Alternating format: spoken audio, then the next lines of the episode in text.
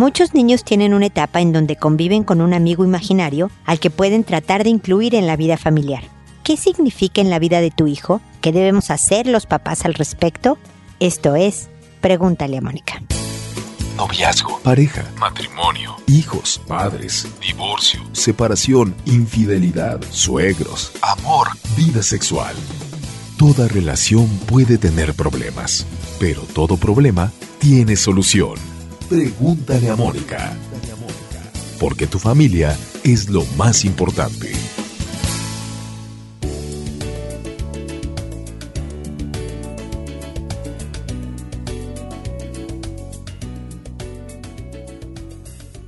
Bienvenidos amigos una vez más a Pregúntale a Mónica. Soy Mónica Bulnes de Lara, ya se me estaba olvidando mi propio nombre. Feliz de compartir con ustedes este espacio en donde hablamos de la imaginación, en particular de los amigos imaginarios de nuestros hijos. Aproximadamente el 65% de los niños pequeños en la primera infancia puede ser desde los 4 hasta los incluso 8 años, pueden tener un amigo imaginario, presentártelo con nombre, apellido, describírtelo y demás. Y hay veces que esto nos preocupa, porque pues como lo vemos con los ojos de adultos, pensamos, sas, mi hijo está teniendo alucinaciones o cuánto tiempo debo de dejarlo que tenga este amigo imaginario, es sano, no es sano, etcétera. Para tranquilidad de los papás les tengo que decir que el tener amigos imaginarios les da habilidades sociales, les ayuda en sus habilidades cognitivas, obviamente en el tema creatividad e imaginación, incluso en el lenguaje. No quiere decir que los niños que no tengan amigos imaginarios van a tener un déficit en estas características, claro que no. Nada más que el tener un amigo imaginario no es un problema, puede llegar a ser hasta beneficioso estos amigos imaginarios desaparecen con el tiempo. Tienden a, crecer los niños y pasar a otras etapas distintas. Por lo tanto, los papás no debemos de promover que se acabe esta etapa fantasiosa diciéndole, pues no, hijito, yo no veo nada. A ver, tú, abuelita, ¿ves a alguien sentado junto a Miguelito? No, ¿ves, mi amor? No hay nadie ahí, no estás viendo a tu amigo imaginario. O diciéndole, ya estás grande para esas cosas, ni mucho menos. Déjenlo vivir esta etapa con toda la salud y desarrollo necesario que tu hijo con sus particulares características de personalidad necesita y requiere. Si el niño te invita a incluir al amigo imaginario en la vida familiar, como diciendo, oye mamá, entonces Tomás, mi amiguito, se queda a comer con nosotros, ¿no? pues entonces síguele un poco el juego, claro que sí, hijo. Y le pones un lugar a Tomás o le puedes, cuando el niño te diga, mamá, ¿tú crees que Tomás se enojó? Conversa con tu hijo sobre el por qué se enojó Tomás. Hazle preguntas al respecto. Esto te va a mostrar un, área, un ángulo de tu hijo que a lo mejor no frecuentemente puedes observar. Y siempre es bueno conectar de diferentes maneras. Créeme, esta etapa de tu hijo pasará y al contrario va a haber desarrollado unas habilidades muy positivas, muy necesarias para el resto de su vida que darán frutos tarde que temprano. Y por supuesto, siempre resguardando un ambiente seguro en la casa, un ambiente de respeto y de cordialidad para los hermanos menores o mayores que no estén en esta etapa, que, que no hayan tenido la experiencia de un amigo imaginario, no permitir eh, burlas, ningún tipo de sensación de incomodidad con el pequeño que sí está viviendo esta etapa no solo estarás obviamente protegiendo al hijo que tiene el amigo imaginario, sino también le estarás enseñando a todos los involucrados en la familia estas características de las que estoy hablando, respeto, seguridad, tolerancia con lo diferente, amabilidad con el otro, incluso el compartir un entusiasmo que puede llegar hasta ser contagioso. Esta es una etapa de mucha inocencia, de franca imaginación, de una creatividad que muchas veces la perdemos a través de la vida y que deberíamos de admirar y de recordar en nuestro pasado para ver si podemos recuperar un poco de toda esta maravillosa etapa que es la niñez. Con esto termino mi comentario inicial. Como saben, pueden ir a la página www.preguntaleamónica.com para escuchar otros episodios, para hacerme las consultas que quieran sobre el tema hijos, pareja, persona, a través del botón envíame tu pregunta que recibo en mi correo personal y además ahí en la página hay sobre las conferencias que doy en colegios y empresas. Hay los libros que he escrito para que le ayude a los papás con temas específicos como el abuso, el bullying, las redes sociales. Están todas las redes sociales en las que pueden seguirnos. Está toda la información sobre Pregúntale a Mónica, incluso quién soy y un poco de mi, de mi currículum está ahí. Así que vayan, visiten la página y escuchen los episodios. Ahora me dispongo a responder sus consultas, que como saben lo hago por orden de llegada. A todo mundo les cambio el nombre, incluso de los personajes que vengan dentro de su consulta les cambio el nombre, les quito cualquier dato sobre el país del que viven o de donde son originarios, de su trabajo, cualquier cosa que los identifique para que tengan la seguridad, la tranquilidad de que su identidad está salvaguardada. Nadie va a saber quiénes son ustedes. Lo hago por orden de llegada, ya no sé si dije esto. Me tardo en responder porque además de que recibo muchas preguntas, trabajo remuneradamente. Ustedes saben que este servicio de Pregunta a Mónica no tiene ningún costo para ustedes. Fue una promesa que me hice hace casi 12 años que tenemos con el programa. Entonces tengo trabajo, tengo una familia, tengo cosas que hacer. Entonces me puedo llegar a tardar un mes, hasta mes y medio, espero que no más, en responderles, por lo que les pido que sus consultas puedan ser lo suficientemente generales, pero que ustedes sí requieran de un punto de vista como para aguantar que me tarde este tiempo. Es decir, si me dicen, oye, estoy preocupada por mi adolescente, que anda desmotivado, no sé si es una depresión o nada más es una etapa normal de su vida, qué debo de hacer, cómo lo manejo, a ese tipo de consultas puedo llegar perfectamente, ¿no? Estoy desmotivada en mi trabajo, tengo problemas en mi relación de pareja, etcétera. Si me dicen hoy en la tarde quiero hablar con mi esposo para ver si nos separamos o le seguimos luchando por nuestra relación, no voy a llegar a hoy en la tarde para ayudarte. Así que agradezco su comprensión y su apoyo en esta forma de trabajar. Y bueno, contesto en audio y no en texto, no les respondo su correo o su mensaje por Facebook o lo que me puedan enviar por escrito, sino por audio, con la idea de que alguien que no me haya escrito, pero que esté escuchando el programa y esté viviendo algo similar, encuentre al escuchar el episodio ideas, sugerencias que puedan aplicar en la situación que están viviendo y así poder llegar a más personas, ayudarle a más gente. Y sin más preámbulo empiezo hoy con Ushia. Por cierto que los nombres los saco de internet, así que ustedes disculparán lo raro o la originalidad o espero que les guste y si no es nada más para proteger su anonimato, ¿ok? Ushia me dice, hola Mónica, quería contarte que de chica fui abusada por mi abuelo. Le conté a mis papás y la cosa paró, pero ya de grande supimos de otras hermanas que también fueron abusadas por él, no violación. Me ha costado mucho superar estos recuerdos, pero como lo conté de chica, ha sido más fácil y a medida que otras hermanas fueron contando, he ido superándolo más. Hace un par de años fui al psicólogo por temor a volverme abusadora pero era psicosis y rollos de más y susto de que a mi niño le pasara algo. Me ayudó mucho saber que no porque fui abusada voy a cometer la misma falta, aun cuando tenga muy presente el tema. A una de mis hermanas le ha costado mucho superarlo. Es dos años menor que yo y contó de grande, tiene pesadillas, etc. Además sufre de depresión. Entonces se le junta todo. El problema es que mis papás nunca contaron el abuso en la familia. Mi abuela nunca supo de este abuso y mi abuelo siguió yendo a nuestra casa y a dormir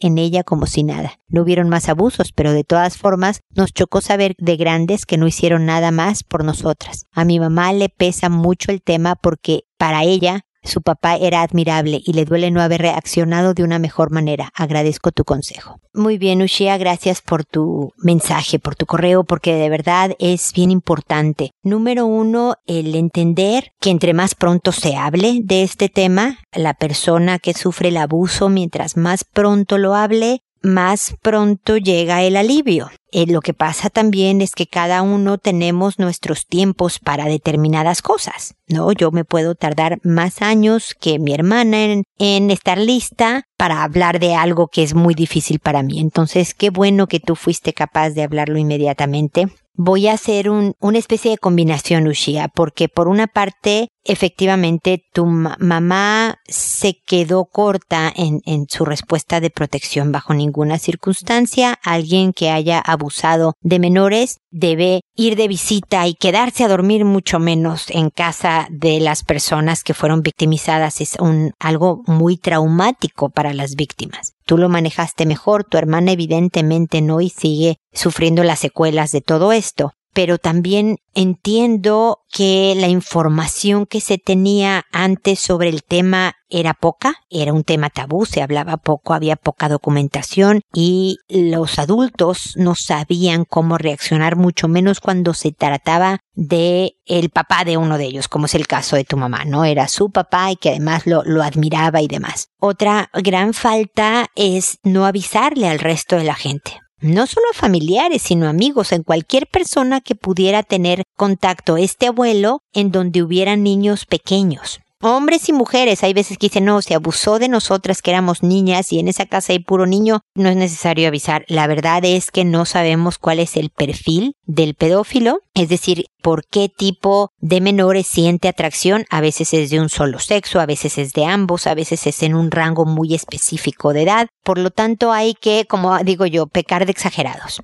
y avisarle a, a toda persona que tenga menores de edad esto hubiera cambiado la historia de tu familia, definitivamente que así hubiera sido, Ushia. Esto lo digo porque tú ya no puedes cambiarla, esto ya ocurrió. Lo digo para familias que estén viviendo algo similar y que sea momento de sacarlo a la luz pública y de cuidar a niños propios de ajenos de un ataque o de continuar un ataque de un abusador. En tu caso, lo que queda es la reparación. Yo creo que tu mamá, como me dices tú, le duele no haber reaccionado de otra manera. Yo creo que en ella ya va esta culpa y este autocastigo que hacemos al reprocharnos algo que debimos de haber hecho distinto y que por una parte su comprensión y su cariño es decir, el tuyo, el de tu hermana y demás, para acercarse a una mamá entendiéndola en esas circunstancias, porque es distinto juzgar a alguien ahora.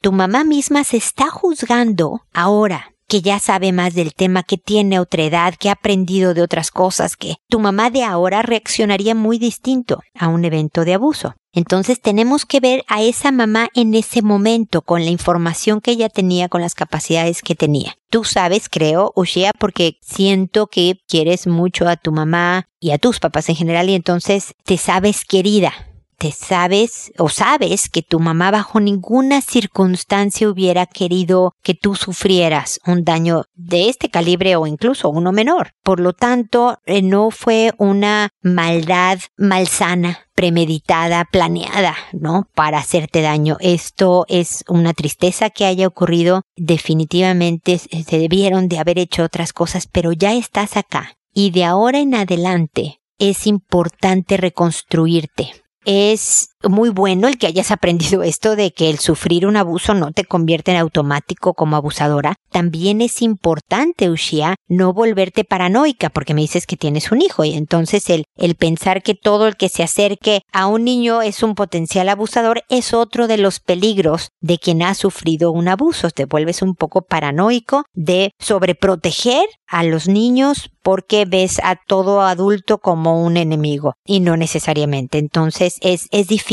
establecer la línea, pero es vigilarte constantemente como mamá el poder encontrar cómo funcionas tú mejor. Ok, yo creo que esto no se olvida, tu hermana lo sigue arrastrando, tú lo sigues todavía teniendo muy presente en tu vida, pero también espero que tú y tu hermana valoren y aprecien, fíjate la palabra, aprecien las mujeres que son ahora tras haber sufrido algo tan terrible.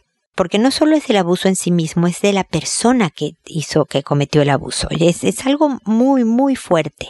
Pero estar ahora de adultos siendo, ok, con depresión tu hermana y batallando un poco más, tú también con algo muy presente y doloroso, pero aquí haciendo familia, trabajando, siendo gente decente, cuidándose de no cometer abusos no sexuales e incluso de otra manera con otras personas. Todo esto hace de una persona más entera, más completa, más fuerte, más sabia. Y eso también es importante valorarlo, Ushia, traerlo presente y, y verlo y decir es cierto, ahora yo soy esta gracias a lo que sufrí. Además, sé muy bien cómo debo de proteger a mi hijo en caso de que algo parecido, que ojalá jamás pase, sucediera. Entonces, espero que mis puntos de vista, Ushia, te sean útiles. Si quieres poner a tu hermana eh, en contacto conmigo, es posible y ojalá no, no dejen de estar en contacto con el terapeuta o la terapeuta que sí les ha ayudado, porque algo así requiere de, como digo, de, cierto ajuste de tuercas cada X tiempos, ¿no? Me pasa muchas veces que yo estoy viendo a una persona o incluso a una pareja en terapia, los doy de alta, se van y a lo mejor a los tres meses regresan por este ajuste, ¿no? Este ojalatería y pintura, este recordatorio de en lo que estoy y a lo mejor vienen dos, cinco sesiones y se vuelven a ir. Y meses pasan o hasta una persona volvió año y medio después, porque fíjate que se me, me surgió este tema. Y, y demás, para alguien que ha sufrido una experiencia traumática como la de ustedes, es importante tener a la mano a este terapeuta que fue útil para tener servicios técnicos cuando sean necesarios. ¿Me explico? Espero que sigamos en contacto. La siguiente persona es Vianey, que me dice, hola Mónica, muchas gracias por tu ayuda. Mi pareja fuma marihuana desde adolescente. Yo antes lo veía como algo muy malo, pero ya me he ido aflojando la mente. Sé que en la adolescencia es muy mala, pero él ya tiene 27 años por lo que se supone que no hace tanto daño. Dice que hay estudios, etc. No es un adicto, fuma a veces con los amigos, antes de jugar un partido de fútbol con ellos, cuando mi hijo no está, claramente. Si hacemos una reunión social en nuestra casa y nuestro hijo duerme, él fuma, fuma poco, nunca todos los días, a veces hay tiempos largos en que no fuma. ¿Debería pedirle que lo deje? Tenemos una planta escondida en nuestra casa. Con esto de la marihuana como medicina, como que ya no lo veo tan malo. Es para su consumo personal. Si no tuviera la planta, no compraría. Fumaría con los amigos que tuvieran para darle. Pero no sé qué le diré a mi hijo de grande. No quiero que fume de adolescente. Si ya de grande quiere, verá él, pero prefiero que no lo haga pero es difícil, sobre todo hoy en día que se ve tan normal. Yo también he fumado un par de veces, muy pocas, no me gusta mucho, cariños. Gracias, también un muy buen tema, Vianney, gracias por poner en la mesa esto, porque verdaderamente con la legalización de la marihuana, especialmente la legalización de marihuana medicinal, da la impresión de que está que sano casi casi, ¿no? Que, que, que alivia, que es medicina, que hay que fumar marihuana cuando uno se siente mal, o que no hace tanto daño como antes se creía. La verdad es que vas a encontrar estudios que te dicen una cosa y estudios que te dicen justo lo opuesto. Pero sí te voy a decir en dónde hay consenso de información, que es importante que consideres en la formación de tu hijo y, bueno, para ustedes mismos, ¿no? Por ejemplo, algo que se ha visto es que en, lugares donde eh, se ha legalizado el consumo de marihuana, no solo a nivel medicinal, sino también recreativa, han aumentado, por ejemplo, los accidentes automovilísticos provocados por la marihuana. O sea, no crean que ni, ni conozco la marihuana. Algo que es un hecho es que fumar es malo, lo que sea, tabaco, menta o marihuana, fumar le hace daño al organismo. La marihuana sí es además un psicotrópico, es una eh, sustancia que altera la neurología del organismo y por lo tanto provoca estados de ánimo específicos que pueden en momentos determinados, circunstancias específicas, hacer que una persona se meta en problemas. Me dices que tu marido no tiene una adicción, que es un fumador social y muy ocasional y demás. En mi experiencia profesional, Vianey, lo que he visto es, y, y, te voy a cambiar marihuana por alcohol, que es una socialmente más aceptada, ¿no? Pero pasa lo mismo, si el papá toma mucho, la mamá toma mucho, y llegan al acuerdo la pareja de que no van a tomar frente al niño el alcohol, y mientras esté dormido, mientras no estén en la casa. Esta regla, conforme el niño va creciendo, se va relajando. Los adolescentes sí tienen menos autocontrol, es parte de lo que estamos trabajando desde chicos porque desarrollen y son mucho más impulsivos. Otro hecho en el que parece que hay consenso es que la marihuana durante la adolescencia es muy mala. Provoca retrasos en el desarrollo normal del cerebro de un joven puede provocar otro tipo de trastornos, pero el caso es que es muy mala y sumado al poco autocontrol con impulsividad, con la experimentación, la rebeldía normal de la adolescencia, esto es una mala combinación. Y el, el niño tarde o temprano va a encontrar la planta y va a saber que ahí está en la casa y que es un consumo, pues si no permitido, por lo menos normalizado, autorizado, no sé cómo, cómo decirlo, bien, y cuál es la palabra que yo debería de estarte diciendo ahora, pero como que va a decir si mis papás la tienen aquí plantada, y si sé, porque los adolescentes, los hijos en general acaban sabiendo perfectamente cómo somos, si sé que mi papá fuma, y mira qué bien está mi papá, mira qué buen hombre es, trabajador, tiene familia, ¿no? Es un buen hombre, pues a mí no me va a pasar nada si yo fumo también. Y no sabemos si tu hijo lo va a llevar con la misma cordura y moderación que tu marido o él si va a tener un problema de adicción. Así que mi sugerencia, Vianey, es que más bien tiendan hacia el lado conservador, como se dice de no tener la planta en casa. Yo sé que abarata los gastos o que evita que le esté pidiendo a los amigos constantemente, pero este pequeñín va a crecer cuando menos se lo esperen y lo más recomendable es que la planta no esté en casa. Y que ojalá tu marido, pues nada más por la cuestión sana de dejar de fumar, ya no fumara para el momento en que tu hijo tuviera seis años. Yo sé que no le voy a caer nada bien a tu marido diciendo estas cosas. Por supuesto, lo mío son sugerencias. Vianey, yo expongo los hechos de lo que conozco del tema, de lo que he leído, de lo que he aprendido en mi experiencia profesional, etcétera, etcétera. Y ustedes son los que toman las decisiones. Este es tu casa, este es tu hijo, este es tu esposo. O bueno, tu pareja, perdón. Entonces, ustedes definan pero no vas a poder decirle a tu adolescente, hijo, mira, no me importa si fumas un poco de marihuana, como lo hace tu papá eventualmente y en ciertas circunstancias, tal y tal, pero lo puedes hacer después de los 21 años. Porque no va a haber adolescente que cumpla con esa regla.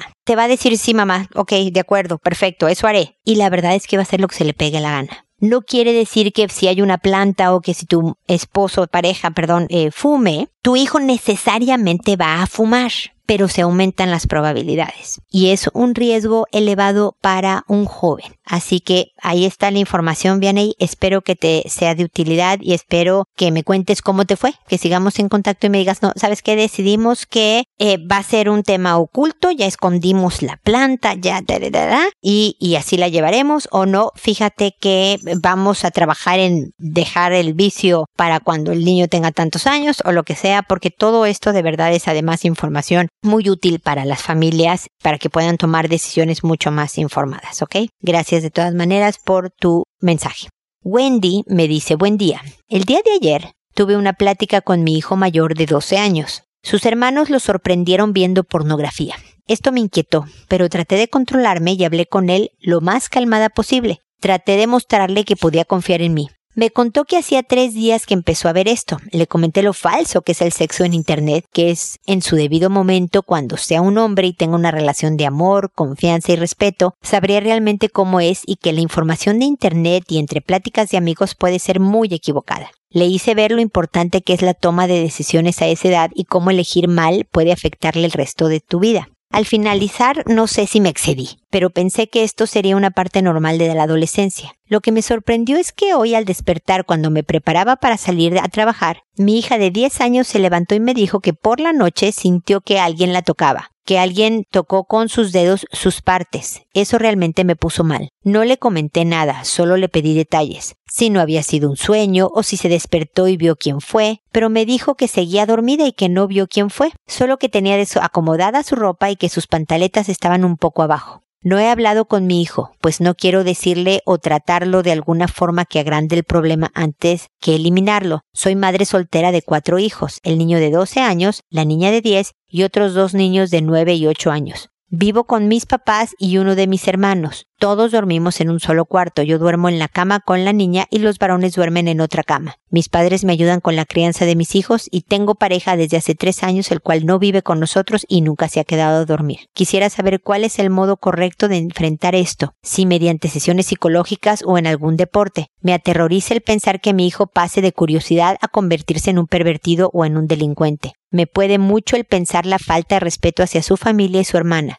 La verdad, sí estoy muy afectada y preocupada. Por favor, espero respuesta y gracias de antemano por su tiempo. Wendy, te agradezco nuevamente el mensaje. Lamento de verdad lo que me tardo en responder. Yo sé que todas ustedes, toda persona que me contacta tiene urgencia de oír esta, la segunda opinión, el comentario y lamento la tardanza, pero espero llegar a tiempo porque la verdad es que no sabemos si fue tu niño de 12 años. La verdad es que tu hija no sabe. Y no es que tengas a otro niñito con problemas psicológicos ni mucho menos, pero el de nueve años puede haber visto algo del video, pudo haber curioseado, pudo haber experimentado y acercarse a la, a la hermana para ver que se sentía tocar las partes íntimas de una mujer.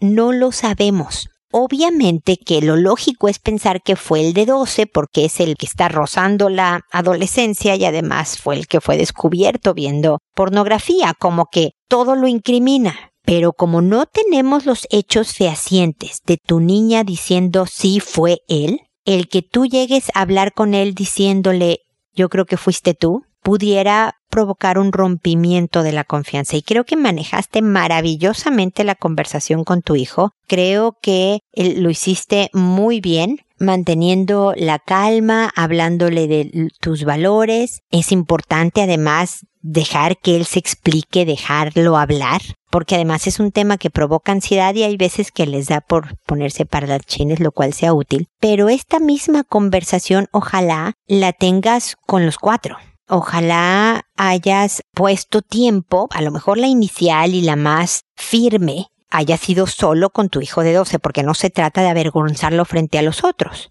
Pero después una reunión de los cuatro sobre lo importante que es el respeto del cuerpo de otras personas, el tuyo propio, lo importante de una relación de pareja real y no las fantasías virtuales y verdaderamente, no uses este término porque no te lo van a entender tus hijos, ¿no? Pero objetivizantes, en donde la otra persona solo me sirve para que yo encuentre placer. Es una actividad muy egoísta la pornografía y que causa muchas secuelas, muchos daños ah, más a largo plazo. Entonces vale la pena esta conversación. Y si es posible que ya hayas hablado con tu hijo de, de lo que sucedió con tu hija de 10 años, pero si no lo has hecho, o si vuelve a suceder en algún momento alguna circunstancia distinta, primero pon los hechos sobre la mesa y deja que él se explique antes de sentenciar. También hay que hablar con el de ocho y perdón, con el de nueve sobre todo, no sé, el de ocho podría ser, depende de qué tan despierto esté y demás, ¿no? Y qué tanto vieron el video pornográfico que estaba viendo el hermano o qué tanto vieron cómo llegar a ese tipo de videos y que también por su parte hayan explorado un poco en investigar. Esto es parte de ser niño, de verlo prohibido y demás pero estas conversaciones incluso con tu niña de 10 años que debe de ser ampliamente felicitada por haber denunciado es importante, ¿ok? Esto que le pasó tiene tan pocos datos concretos porque estaba dormida que es difícil poder señalar a alguien y saber qué hacer, pero yo creo que esta conversación, el ayudarle a tu hijo a canalizar, porque me preguntas que qué tipo de de actividades debe de hacer o ir al psicólogo y demás. No, yo creo que las conversaciones con su mamá, valores, hablando de las consecuencias cuando se cometa una falta y manteniendo las consecuencias cuando se cometa una falta y efectivamente canalizar los impulsos porque apenas tiene 12, va a tener muchos impulsos durante toda la adolescencia y no puede estar actuando de me da curiosidad voy a ver más pornografía. Es actividades deportivas, el rodearse de gente te evita, yo no voy a ver pornografía si estoy con mi tía, no con mi abuelita que nos está cuidando o está están mis hermanos a mi alrededor. Entonces, el buscar ponerse obstáculos externos que me obliguen a, a tener más voluntad, por ejemplo, cuando voy a flaquear, el saber que cuenta contigo para conversar todo esto. Yo no creo que estemos a un nivel de necesitar terapia psicológica, pero sí se requiere que tú tengas una buena y cercana relación con ellos, que haya conversaciones con tus hijos, que los tengas en observación, me explico, y que haya firmeza a la hora de decir qué es lo que no es aceptable como parte de, esta familia, ¿no? Que, que es tu hijo. Espero que, que te sirvan mis comentarios, Wendy, y que sigamos en contacto. Yasmín, por otro lado, me dice, hola Mónica, es la tercera vez que te escribo. Esta vez porque tengo un problema de convivencia con mi marido, pues él es una persona tóxica y con un carácter difícil. En casa hay un ambiente tenso. A mi hijo de 14 años le está afectando el comportamiento de su padre hacia él y las peleas entre nosotros. A mí este fin de semana me dio dos ataques de ansiedad y tuve que ir al hospital a que me atendieran. Mi marido no sabe que todo esto es por él. He intentado alguna vez decírselo con mano izquierda, pero solo ha empeorado la situación. Estoy pensando en separarme, pero como trabajo con él y a mi edad es difícil en mi país que te contraten y encima tenemos que pagar un préstamo del piso, no sé cómo le voy a hacer. Pues si él se niega a pagar las letras, me embargan mi casa. ¿Qué puedo hacer? Gracias de antemano. Mira, Yasmín, lo primero es decirte cuánto lamento que las cosas hayan llegado así. Eh, eh, realmente parece poco el decir que tu eh, marido es una persona tóxica. Suena que es una persona agresiva, ojalá no violenta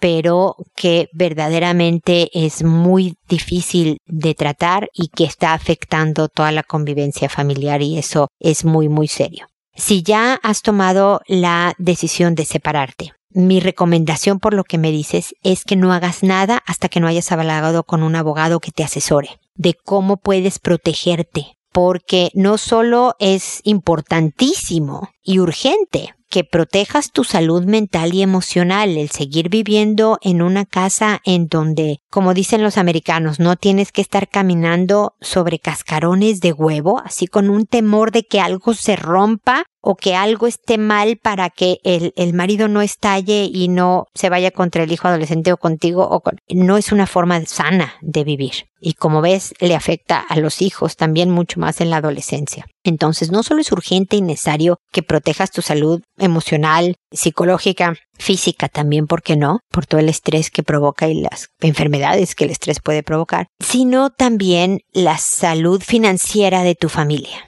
a menos que de verdad te estuvieran golpeando. Yo te diría empaca y vete y arriesgate a pasarla mal, pero empaca y vete. O sea, porque ya cuando hay una franca violencia intrafamiliar, la cosa es de supervivencia. Pero si no es el caso, entonces sí prepárate. Edúcate en el tema. Ve haciendo los pasos necesarios. De todas maneras va a ser difícil. La van a pasar económicamente mal tal vez sobre todo que no vas a tratar con una persona facilitadora de un proceso de separación, obviamente pero entre mejor te asesores y puedas postergar la separación hasta el momento en que tú puedas más tranquilamente pedirle a él que se vaya o no sé, hasta vender donde viven ahora y, y mudarse a algo más chico, pero no sé, hacer acuerdos mucho más positivos. Mi sugerencia, o sea, el tema aquí no es de psicología, el tema aquí es de leyes. ¿Qué tienes que hacer para protegerte de que no pierdas tu casa, de que tu hijo y tú tengan techo y ojalá, además, una economía determinada?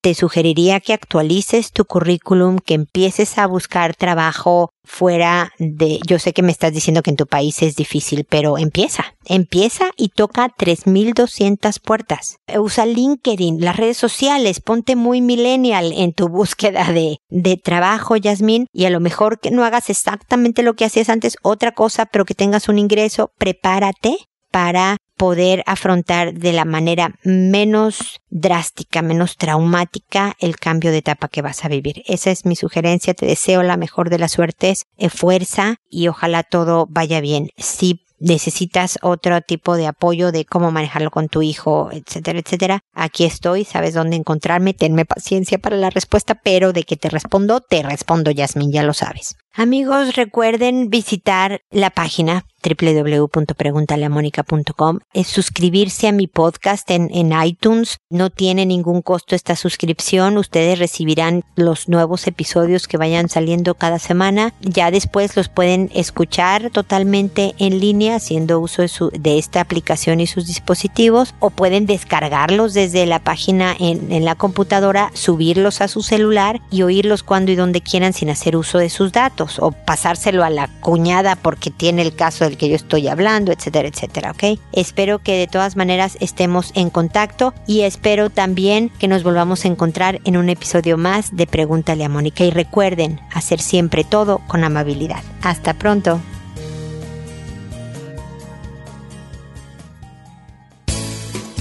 ¿Problemas en tus relaciones? No te preocupes, manda tu caso, juntos encontraremos la solución. www.preguntaleamónica.com Recuerda que tu familia es lo más importante.